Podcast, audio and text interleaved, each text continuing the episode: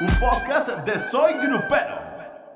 Amigos de Soy Grupero, bienvenidos a un nuevo podcast y el día de hoy nos acompaña un gran compositor, gran cantante, buen amigo, Jos Favela. ¿Cómo Eso. estás, compadrito? Muy bien, muy contento. Gracias por, por el momento, por el espacio, por la presentación. ¿Cómo no? Este, fíjate que haciendo recuento de los daños hace tres años más o menos que no te saludaba, así que Ya tiene ratito. es un gusto estar por acá. Y Dos, esta dos, parte, dos, no tantos, no tantos. bueno, dos. Este, soy, soy exageradón en todo, pero eso de, eso de los podcasts me gusta y creo que no he tenido mucha mm, eh, fortuna de hacer, de hacer varios, pero creo que se tocan temas muy interesantes, así que muy, muy feliz de estar aquí, muy contento y para adelante. Pues ya estamos aquí en el de Soy Grupero, hermano, y como dicen por ahí, vámonos desde el inicio.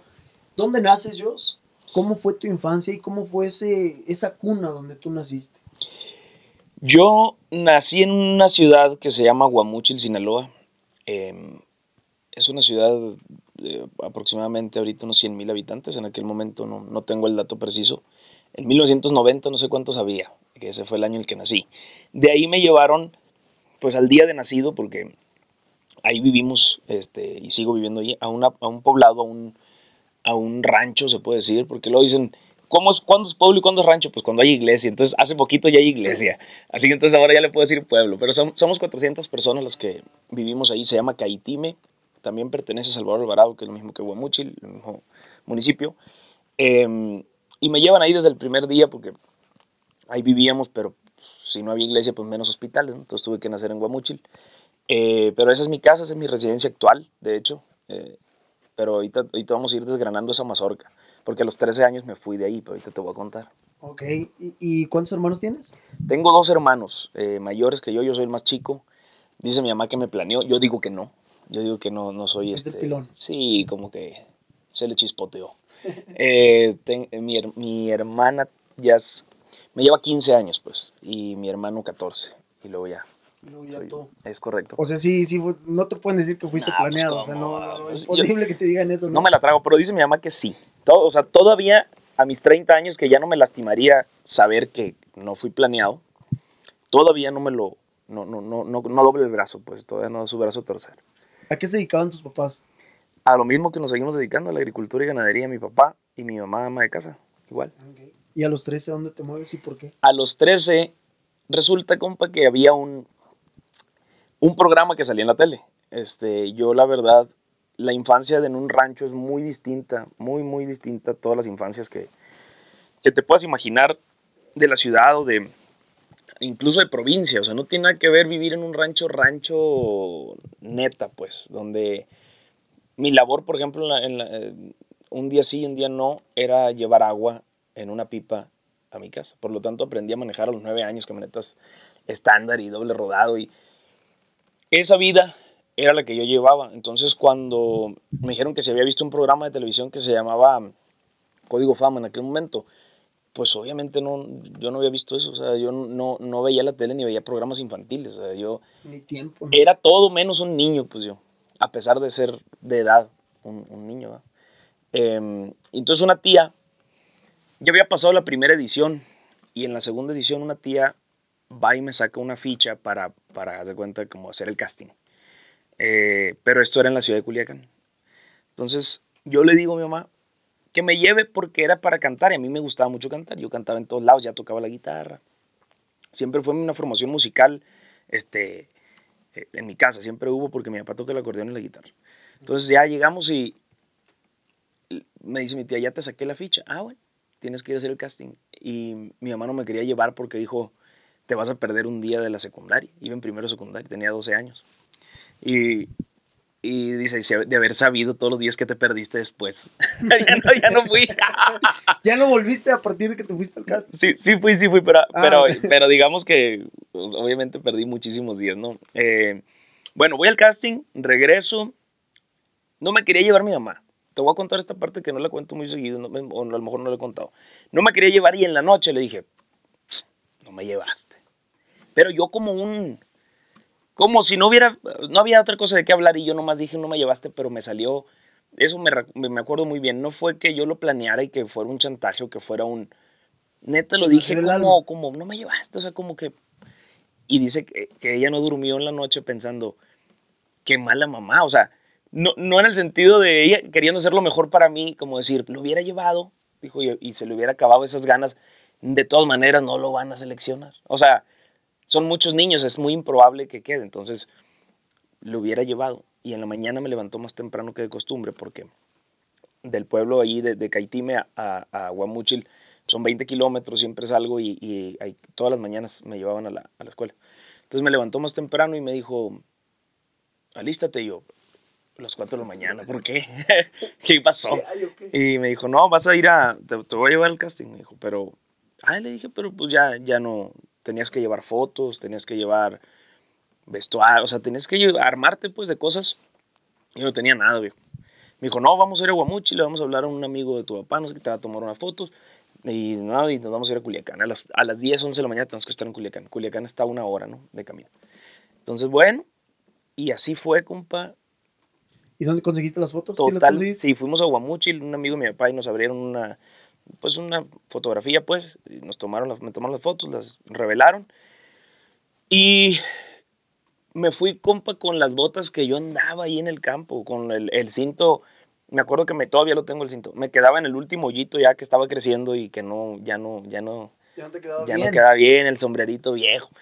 Parecía como si, en lugar de que fuera algo súper improvisado, parecía como si lo hubiera planeado. ¿Sí me explico? O sea, si lo ves desde el otro lado, parece como, como que, ay, el niño que da lástima y que... Que viene del rancho. Sí, de- parecía eso, pero la neta fue porque mi mamá no me quería llevar, no fui, no, no, no, o sea, era el cinto que yo traía diario, o sea, yo no me preocupaba por, por traer otro cinto, o sea, era, era mi vida eso, o sea, y, y, y pues me llevaron.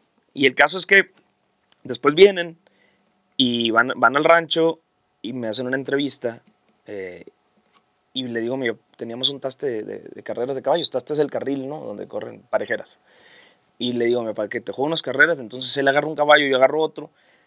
Corremos y cuando llegamos me dice, revisa tu silla, me dice el, el, pues el muchacho encargado que iba ahí, el entrevistador, no sé, el camarógrafo, no me acuerdo. Y reviso la silla y decía, tú eres uno de los 16 seleccionados para, para pertenecer a Código Fama y todo el rollo. Y lo único que pensé fue, no, man, todo el mundo empezó a aplaudir y, y yo no, o sea, en ese momento dije, se me hace que me voy a rajar. Porque, ¿Pero es- por qué? porque era cambiar toda mi vida, pues era, era, te tienes que ir a Ciudad de México, te tienes que, tienes que cambiar tu vida, pues. Y yo estaba muy acostumbrado a, a lo mío. O sea, ¿sí era tu sueño en sí? ¿O nada más tenías la espinita de cantar frente Cantar sí, pero, pero, pero eso no. Pero no te imaginabas que a los 12 te iba a llegar esa oportunidad. eh, eh, ya tenía, eh, tenía 12, es cierto, en ese momento, cumplí 13 cuando ya, este, no, no era eso, o sea, yo a mí me, me hubiera encantado, o sea, me encantaba cantar y me encanta, y pues por eso lo sigo haciendo, pero el, el, el rollo es que como niño, que te avienten a lo desconocido así tan, tan literal, y luego irte solo, o sea, yo, si mi mamá conmigo, se fue mi mamá, se me hacía bien raro, o sea, se me hacía algo muy complicado, además que yo no estaba entrenado para nada, si ahorita no estoy y soy un animalito del monte aquí, en ese momento era, no sé, un coyote, pues. O sea, era una cosa muy rara. Incluso cuando fui al casting, eh, canta, ah, ok, canté. Y llevé mi guitarra, yo canté con mi guitarra, yo no llevé pista, ¿no? Esa vez por improvisado, ya te dije. Entonces, cantando, eh, de repente me dice, a ver, ¿y cómo bailas? No, oiga, yo, baila, o- yo no vengo a bailar. le dije. En un casting donde que yo quería quedar seleccionado, imagínate la, la mentalidad y, el, y, y lo, que, lo que yo era. Yo, no, compa, yo no vengo a bailar, le dije, yo vengo a cantar. Entonces, ese tipo de cosas como que también a lo mejor les llamó la atención de decir, vamos a meter a un, o sea, Eras bronco, lo vieron, ¿no? era más bronco que, no hombre, hombre, machín, ni me reía, batallaba con muchas cosas. Mi mamá me, me pasó regañando todo el programa porque hacían actividades de niños que tenías que agarrar cura y divertirte y romper globos con una agu- aguja y así, cosas así. Y yo decía, nah, pues, o sea, No, pues tú manejabas una pipa con... sí, andaba en moto, ¿Cuántos pipa, litros? este, me, me- no sé, no, no quiero decir más cosas que así, pero hacía muchas cosas. Oye, y dan esa noticia, pues había gente alrededor y aplaudiendo, pero al final abuelos. tu círculo era tu mamá y tu papá, ¿no? ¿Qué te Sí. dijeron en la noche antes de dormir de piénsalo bien o sí, aviéntate, vámonos? No, de eso no me acuerdo nada. No me acuerdo más que me acuerdo de los momentos como que te conté. De otro momento, por ejemplo, duro después, ¿no? Me dijo mi papá, hijo, pues si quieres que esto sea de a de veras, pero yo tenía 13 años, compa, o sea, yo no sabía ni qué rollo. Si quieres que esto sea de veras, tienes que atorarle, porque si no, como experiencia está bien, dijo, ya, ya lo viviste, ya sabes qué es. Pero si quieres vivir de esto, tienes que, que apostarle, tienes que echarle muchas ganas. Y yo me acuerdo que lo escuchaba y decía, sí, pero ¿cómo le echo ganas? O sea, a mí lo que me digan que tengo que hacer, lo hago, pero no tenía esa dirección, pues porque venimos de una familia que no es musical, ¿no? Entonces ahí, ahí hay otro momento raro, ¿no? O sea, venir de una familia que no, que no tiene una dirección natural, un cauce natural de cosas. Al final la música era un pasatiempo, ¿no? Pues sí. En, en tu familia. Sí. ¿Y cómo viviste un reality show? Empezar, al final de cuentas, pues ya es tomar la música en serio, ¿no? Porque ya te mudas de tu casa, ya vives aquí Exacto. en México, estás en un programa a nivel nacional. O sea, ya eras como eh, el primero en, en causar la música, ahora sí que a lo profesional. ¿Cómo lo vives a esa edad? Es bien raro, compa, es bien raro, es, es, es choque emocional, pero al final, de verdad sí me gustaba mucho, lo- o sea, me gusta mucho. Sufría también un poquito con la parte del escenario eh, cuando estaba niño. O sea, 12 años y que te digan, ah, voltea esa cámara y luego esa y luego... Es como mucha información de, de, de jalón. Creo que el proceso natural de las cosas no es ese. O sea, haces, haces un disco, lo llevas a promo, trabajas, jajaja, y vas, vas subiendo tu audiencia, va llegando más gente a, tu, a tus eventos. Entonces es un proceso como que lo vas viviendo como es poco a poquito y ahí de repente de 12 años, de sacarte de, de- de un rancho y ponerte aquí es como, es como agarrar un gallo y aventarlo en el periférico, pues no sabe qué hacer el gallo. Algo así. ¿Y, y ahí en Código Fama conociste gente con la que aún trabajas o no? ¿O pusiste un punto y aparte en saliendo del reality? No, mucho, mucho tiempo, este, de, incluso me vine a vivir para acá por lo mismo, de buscar el sueño, de encontrarlo de alguna manera. Me vine a vivir aquí a Ciudad de México y, y, y tuve muy buena relación con, con muchos compañeros, me llevé muy bien. Algunos sigo cotorreando la normal, creo que pues ya cada quien hizo su vida, hay gente que está casada, que tiene hijos, o sea, ya cambió pues, pero, pero muchos años sí, sí llevamos muy bonita amistad. ¿A los cuántos años saliste del reality? ¿Tres? Trece. trece. Trece. ¿Y de ahí qué hiciste? me regresé a Sinaloa, hice dos discos. Cuando, o sea, yo, es que te digo, yo no sabía qué hacer, pues. Hice dos discos, hice dos obras de teatro musicales. Eh, lo, que, lo que hubiera que hacer que estuviera relacionado con la música y con la industria, lo hacía. ¿Y a los Lo- cuántos años te vienes otra vez? A los 14. Luego, O luego. sea, nomás voy, hago eso, hago las dos obras y me vine. Este, y aquí hice de todo, com- comerciales, eh, salí en Mujer Casos de la Vida Real, eh, todavía existía, eh, La Rosa de Guadalupe, eh, donde sea, compa, donde sea que hubiera una oportunidad, un chancito para exponer mi persona al, al público y era, era pues eh, no saber por dónde darle y a la vez pues fue aprendizaje ¿Y cuándo descubres que compones? ya hacía canciones, a los 12 hice mi primera canción y estando acá llegó el momento donde buscando la música llego a, a una parte que se llama Televisa Música. Este, bueno, llegué ahí y los productores me decían que querían música para las novelas. Entonces yo llegaba con canciones ya, ya hechas y las empezamos a grabar y esas canciones empezaron a salir de música incidental en las novelas. Y eso fue lo primero que hice como compositor. Entonces todavía me acuerdo la llamada así con mi papá que me habló, como que mi mamá le dijo, hey, este morro acaba de firmar unas rolas ahí, no sé qué está, o sea, no sé cómo funciona, pero... Y me habló y me dijo, ¿qué onda? Dijo, ¿qué pasó? No, nomás para decirte que todo bien, qué bueno que estás trabajando y felicidades. Algo así, algo así muy, muy, muy llano, así muy, muy básico. Y, ah, no, gracias. Y ya entendí que estaba haciendo las cosas bien, que algo iba bien. Ya con eso. ¿Y tu primer canción que, que, que escribiste, que no fue incidental, que fue pues ya un tema de Jos Fabel? Ahí, eh, como, bueno, yo Vela llega muchos años después, el nombre, ¿no? Es, en ese momento Sí. era José Alberto o Insunza, no sé, Insunza Fabel, no sé. No sé cómo era en ese momento, yo creo que José Alberto más que otra cosa. Eh, empecé a escribir canciones para la parte de, de las, de las bandas y todavía me ponía José Alberto Insunza. Todavía no llegaba el Jos Fabel, el Jos Fabel llegó en un momento que me voy a Monterrey y firmo ya con una disquera, que hoy tengo muy buena relación, les mando un saludo fuerte este, a Pepe Serrano y a toda su, su clica. Eh, ahí yo me quería llamar Favela nomás, porque se me hacía muy como cortito y padre. Y luego creo que había otro cantante en algún lugar del mundo que se podía llamar igual. Entonces Yo dije, bueno, José Favela, pero sonaba, eh. Entonces, bueno, Jos, y luego fui a cantar a Chabelo. Entonces en Chabelo, este, dijeron, con ustedes, Jos Favela, y dije, no, pues ya se quedó. Y se me Sí, quedó. pues no, y si Chabelo te lo dices, ya, No, ya. ya te quedaste con ese nombre, ¿no? Sí, compa. Ok. ¿Y cuántos años tenías cuando firmaste tu primer contrato? ¿Ahí en Monterrey? Eh, en Monterrey, 19 años. 19 o 20 recién cumplidos. ¿Y Jos Favela cuando llega? Al año de eso, al año y medio. Como los 20, 20 años. Ujú. Y, y ya que eras Jos Favela, ¿empezaste tú a- a- pensando en componerle a alguien más? ¿O Sí. pensando en ser compositor propio, cantautor? No, eh, al- eso fue mucho antes que quería yo solamente este, cantar mis canciones. Una vez pidiendo apoyo a unos amigos y todo, hicieron una vaquita y de esa vaquita grabé un disco. Y ese disco era de puras canciones mías, eh, pero yo tenía 16, 17 años y digamos que nunca salió. Y al tiempo ya se empiezan a... Las escucha un amigo, un señor que se llama Ariel Barreras, que le mando un saludo, de allá de Sinaloa, que ha vivido toda su vida de, de escribir y de la música. Y me dijo, ¿por qué no las muestras para que te las graben? Y yo pues todavía dudaba mucho de mi obra, o sea, no sabía si tenía esa capacidad o esa calidad para ser grabada. Y me dice, yo creo que hay oportunidad. Me dijo, ¿qué teléfono quieres? Yo te voy a pasar el que tú quieras. Y me proporcionó los teléfonos de las, de las bandas. Y así me eché a andar, por culpa de él. Porque, porque haz de cuenta que él, creyó, él me dijo, es que esas canciones están- te las van a grabar. Están buenas. Y, yo, y entonces me abrió una posibilidad de, de que las grabaran. Yo no sabía ni que existía, por Dios santo viejo, eh, así la parte de regalía y que podías vivir de eso. O sea, yo estaba como ajeno a todo. Y, y de esas canciones de ese disco que nunca salió, ¿cuántas te grabaron y quiénes?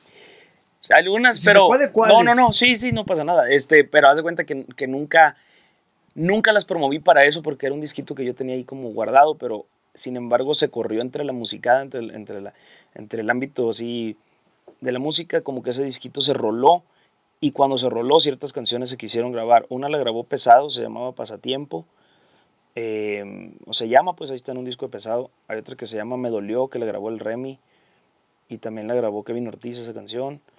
Eh, y te mentiría, pero sí se grabaron más canciones, pero te mentiría ahorita si te dijera exactamente cuáles, pero hubo más canciones que se grabaron de ese disco. Y la primera canción que te grabaron que se convirtió en un éxito. Es que entramos, tuvimos suerte, pues viejo. Yo siempre digo que la suerte existe y la gente dice, no, la suerte es para los, para los perdedores y el éxito es de los ganadores y toda esa parte, que está bien, la respeto, nomás que pues habría que respetarme a mí también, que me gusta creer en la suerte y en Dios. Y a mí la suerte siempre me ha, siempre me ha sonreído. Entonces, cuando yo doy mi primer canción, compa, la primera vez que intenté que me grabara Recodo, me graba. Y al mismo tiempo, el primer, la primera vez que intento que me grabe Arrolladora en ese momento, me graba. Entonces salimos en dos discos simultáneos, Arrollador y Recodo. Por allá en el 2010, yo creo, me imagino. Y salió Sin Ver Atrás y Déjame Amarte. Esta fue de Arrolladora fue sencillo, esos digitales. Y la otra canción fue a, fue a radio y fue primer lugar en México. Pero eso fue cuando, hace cuenta que mi, así entré, pues. Así, así, así. Eso fue sea, lo que me pasó. una- Y Larry Hernández también. O sea, imagínate, Arrollador y Recodo en esos años era el, el madrazote. Y, y, y me pasó. Y me pasó con la primera canción que envié. O sea, ni siquiera. Pues es lo que te digo, que la suerte también juega. ¿Cuál es tu canción favorita? Ush, no sé. No, ahí sí está muy difícil esa pregunta. ¿Un top 3? Top 3, Para no dejarla, este. Ay, es que me va. Es que neta, neta, neta. Y no es, no es una cuestión de, ven- de, de- de querer vender algo. Incluso te lo puedo decir de canciones que ni han salido. Yo me enamoro de las canciones que estoy haciendo, de las que van saliendo. O sea, que van saliendo de mi. De mi. Así. Son las que traigo en alta rotación. Ya después que las hago. Me gustan algunas por las cosas y recuerdos que me, que me traen, por los logros que, que hicieron, por eso, pero me gusta como estar escribiendo. Eso es lo que. Eso es mi. Eso es lo que a mí me atrae, pues lo que me llama. ¿Cómo llegas con Julio? Con Julián. Llegué por todos los lados que se puede llegar a una persona, compa. Un mensaje, este, en aquel momento, no, no me acuerdo qué plataforma se usaba, no, no era WhatsApp, pues era otra cosa. Este, no sé si BBP, no sé cómo, por un lado así, por el, por el Nextel, no sé. Llegué, este, por un amigo, y una vez en los Billboard, me lo topé en el lobby de un hotel y le dije, viejo, y me saludó en Miami. Yo de puro metiche, ¿no? y me dijo, ¿qué onda, amigo? No, todo bien. Oiga, yo le hice una canción y se la mandé hace tiempo. No sé si tuvo oportunidad de escucharla y se la volví a cantar ahí. Y, y esa fue, te hubiera sido antes. Y así se dio, eso fue una, fue una cosa muy, llegamos por todos los rincones que, buscando eso, pues, buscarle la manera de que te graben. ¿Tienes el sueño de, de, hacer un dueto o de que alguien te grabe todavía que no hayas logrado? Sí, sí, tengo ese sueño, este, y no nomás de, ahí empieza y entra otra parte, ¿no? Del, la parte artística a veces se, se impone a lo, a lo que puede ser el, el, pues el negocio del entretenimiento o, las, o los anhelos como crecimiento artístico, también el crecimiento personal. A mí me encantaría que me grabara Ramón Ayala, por ejemplo, porque se me hace algo que, qué bonito, pues, o sea, yo crecí con su música, me encantan sus canciones y quisiera tener eso en mi, no sé, en mi, en mi, a ver, este, a Yosua le grabó Ramón Ayala, me gustaría mucho eso. Eh, y de lo, ya de lo otro, así como artístico y que me gustaría Marc Anthony Chayanne. Ya más internacional. Sí, pero con la idea siempre de, de que sean canciones que nazcan sinceras y que sean no, no, básicamente, básicamente no forzadas, pero tampoco ir para allá. O sea, no ir a decir, mira, yo hice una canción de salsa, no. Yo hice una canción de mis canciones. Y si tú crees que en algún momento la música se acopla y puede ser una canción que, que puedas interpretarla, me encantaría. Así ha pasado con Así lo soñé con Alejandro Fernández, así lo soñé con, con este, Nati Natasha, con Becky G, con Pandora, con Yuri, con Gloria Trevi, con toda la gente que, gracias a Dios, Ricardo Montaner, que, que, que se han sumado a mi vida cantando mis canciones. Han sido a través de canciones que no, no se ha pretendido imitar, porque ahí yo no, yo, no, yo no puedo hacer una canción igual de buena que alguien que siempre hace canciones este, con otro toque. ¿va? Yo tengo que hacer lo mío y, y ver qué pasa. Y ahorita con tu trayectoria ya me dijiste nombres que, que te grabaron, que te vas para atrás, ¿no? Cuando vuelves a tu rancho, ahorita, hoy en día, ¿qué te dicen allá? ¿Cuál es, cuál es la postura de la gente? De, de ver que un chavalo que salió a los 13, como bien dices, sin saber que iba un casting, sin saber que te ibas a quedar, y hoy regresa siendo un compositor de los chingones de México. ¿Qué te dicen allá? Eh, fíjate que vivo bien a gusto y porque lejos de la foto que de repente se toma uno, que este, de esa parte que sí lo reconocen uno como artista, también hay mucha gente que te reconoce como el, mor, como el morrillo de 13 años o de 9 o de, cuando era bien desmadroso y que andaba yo ahí, que se acuerdan de eso. Y eso eh, es bien bonito para uno porque como que te quieren por la persona, pues al final del día somos bien poquitos, todos nos conocemos en el rancho, entonces a mí me dicen José Alberto cuando llego, no me dicen Casi nadie me dice yo, casi nadie, casi nadie. José Alberto. Y no me dicen José porque hay muchos. Pero la neta, este, José Alberto es como, yo ya sé que llegué porque, porque así, me, así me dicen y de, y de eso tratan las pláticas. ¿O te acuerdas del caballito moro que tenía? Sí, no, hombre, ¿cómo pasabas corriendo, hijo? Yo pensé que te ibas a matar. Pura pláticas así y puro, pura esa buena vibra y, y, y te hacen sentir en casa. Así, así es mi vida ahí. No es, no es diferente ni crees que no, y menos en la casa, mi papá llegas y te pone a cargar pacas, no, no, no, no, no cambia, pues.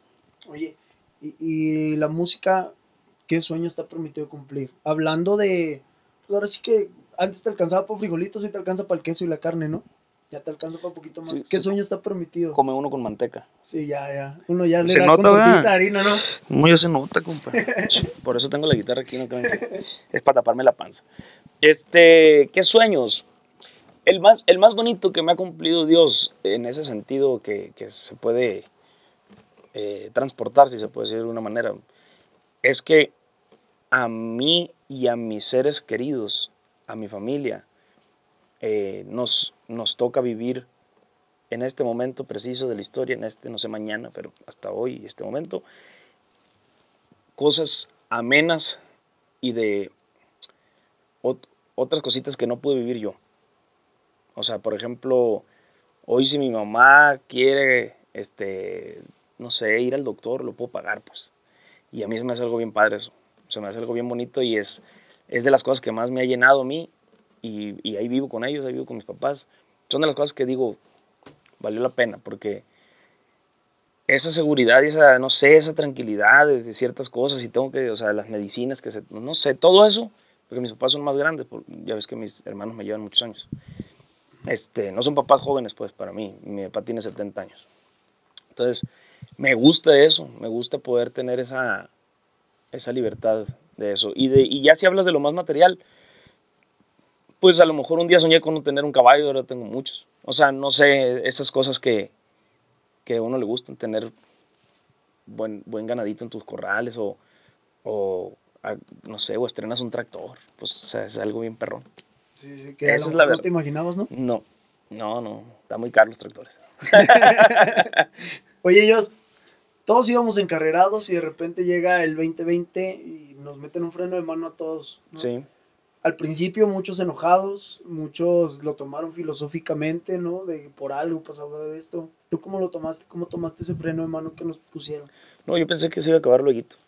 Yo no pensé que iba a ser este así tan largo.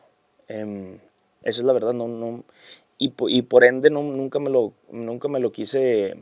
Cuando ya me di cuenta que iba a ser para largo, como que siempre desvié la atención a otras cosas y, y tratar de, de no pensar de no pensar en esto porque si me hubiera, me hubiera frustrado un poquito más. Que de hecho, la neta, cuando hago análisis de las cosas y lo que he hecho, sí me doy cuenta que, me, que de alguna manera me afectó, pues, aunque yo diga, nada, nada, está bien. No, sí te afecta porque tú vienes toda tu vida, toda tu vida vienes caminando, caminando, caminando con y de repente te paran y se siente raro, pues, se siente raro, pero yo me concentré en, dije, nunca más voy a tener tanto tiempo aquí en mi casa, este, veníamos de una cosa de que pasaba un día al mes ya en mi casa, sí. Es una cosa bien exagerada. Pero, pero era neta, entonces ahora digamos que lo, lo tomé por ese lado. ¿Y qué tan cerca estuvo de ti el COVID? Cerquita, pues a todos nos dio en la casa. Todos dio, sí. Pero todos bien. Gracias a Dios, todos bien. Hasta mis papás les dio, pero no sé qué será ahí. No, o sea, la contamos, pues, la contamos y eso es algo que pues también, como te digo, siempre agradezco a Dios. Y ahorita que retornamos, que vamos regresando poco a poquito, pues ¿qué planes tienes, Dios? 2021, que ya se nos está yendo la mitad del año, ¿no? sí, ya de repente abrí los ojos y estamos a la mitad. Casi junio. Este, yo creo que se puede construir muchas cosas en el día a día. Casi últimamente he aprendido como no pensar en, ah, y en diciembre, porque si piensas en diciembre se te va mañana, pues. Y, y me he dado cuenta de eso últimamente. Antes era muy, no, el siguiente año, ahora sí voy a ¿Y por qué este no? O sea, ¿qué, qué le falta este año? ¿Qué te duele? ¿O, qué Entonces, me estoy concentrando como en vivir el, el, el, día. Suena filosófico, a lo mejor lo es, a lo mejor no. Yo lo estoy viendo por un lado de, de neta, levántate y que sea un buen día hoy y mañana es lo mismo. Y la suma de muchos buenos días, pues será un año fregón para todos. ¿Y en la música? En la música seguimos escribiendo. Eh, vienen muchas canciones, compa. Muchas, muchas canciones, gracias a Dios. Eh, saqué este disco que se llama Llegando al Rancho. Eh, vienen algunas colaboraciones y estoy feliz con lo que viene. ¿Se puede saber con quién? ¿Un adelantito? Pues me pueden, me pueden este, regañar, pero estamos, estamos eh, armando varias cosas. Como, te voy a decir como autor mejor para que así, ya no, así no raspo muebles. Viene una canción con, con Grupo Firme, salió una con El Fantasma, una que acá salí con los dos carnales. Eh, la que acaba de salir con Yuri, eh, MS, que acaba de salir también una colaboración con MS. Y seguimos, viejo. O sea, se me. A veces. ¿Es que me dijiste, les escribiste o vas a colaborar? con MS colaboraste. Con MS sí colaboré y, y, vienen otras cosas también de colaboración. Con más. Muy bien. Pues, mucho gusto, muchas gracias por, por, la plática. Se puso, se puso buena, carnal, y pues aquí vamos a estar pendientes de, de la música Yo Soy la carne. Esperemos que este 2021 ya volvamos a los bailes, a los escenarios, a la normalidad, ¿no? No, pues uno, uno trata de, de, hacer música para eso. Al final del día todo es para, para ir y cantar. Eso, eh, o sea, qué loco, pero todo lo que uno hace es para al final termina y desemboca en un escenario con, con mucha gente queriéndote y pidiendo canciones y cantando contigo. Entonces esperemos que pronto se pueda. Les mando un abrazo a todos. Gracias por por estar, por escuchar nuestra música, por apoyar nuestras canciones. Gracias a todos por escucharnos, por vernos a través de Soy Grupero. Un podcast de Soy Grupero.